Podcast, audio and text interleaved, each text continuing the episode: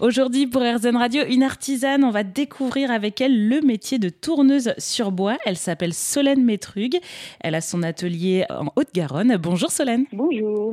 Pour commencer, merci d'être avec nous et euh, tout simplement, bah alors expliquez-nous ce métier artisanal et assez ancestral qui est euh, tourneur sur bois. Alors je vous remercie déjà pour cette interview.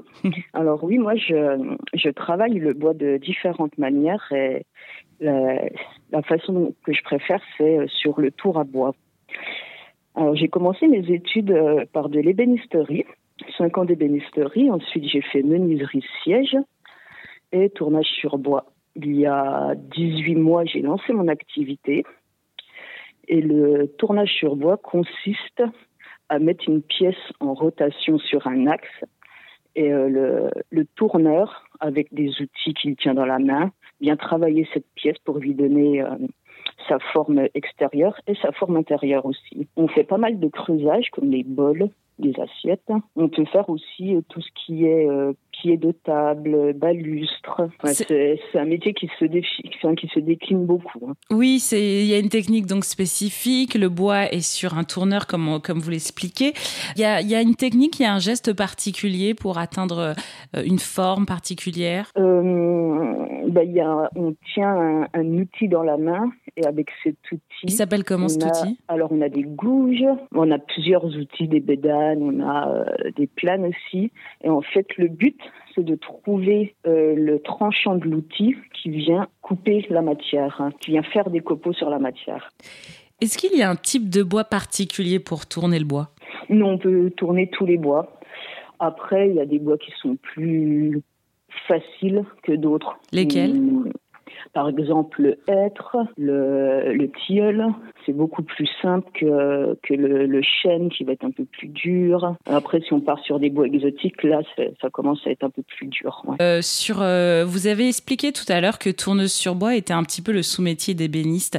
Est-ce que euh, c'est un, enfin, c'est un sous-métier? Alors, est-ce que vous êtes vous-même ébéniste à la base? Ou, euh, ou c'est un métier même qui vous parle? Ou vous avez dû passer par l'ébénisterie avant d'être tourneuse sur bois? Alors moi, je suis ébéniste à la base. J'ai fait cinq ans d'études dans l'ébénisterie. Mmh. Mais c'est et euh, le tournage, quand je dis que c'est un sous-métier, c'est plutôt que c'est une compétence de l'ébéniste. Mmh, c'est ça. Actuellement, on l'étudie plus comme une compétence de l'ébénisterie, mais c'est vrai qu'il y a il y a quelques années, euh, un ébéniste tournait aussi le bois.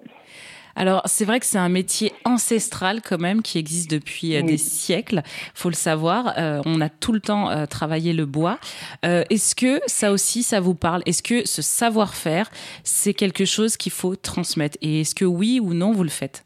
Alors, moi, je ne transmets pas encore parce que je suis qu'au début de ma carrière et je considère que j'ai encore beaucoup de choses à apprendre avant de transmettre.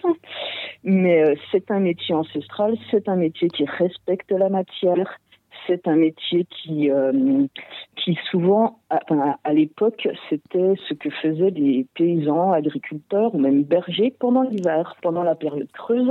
Ils tournaient des assiettes de la, de la vaisselle mmh. pour euh, compléter euh, l'année, quoi, en fait. Donc, c'est un métier qui est en rapport avec la nature. On peut travailler le bois sec comme le bois vert, donc celui qui vient d'être coupé. Et là, c'est encore des caractéristiques différentes du bois. Merci beaucoup, hein, Solène Métrug, de nous avoir partagé votre métier. Je rappelle que vous êtes tourneuse sur bois euh, en Haute-Garonne, à Revel, euh, à quelques kilomètres de Toulouse. Merci, Solène. Avec plaisir, c'est moi qui vous remercie.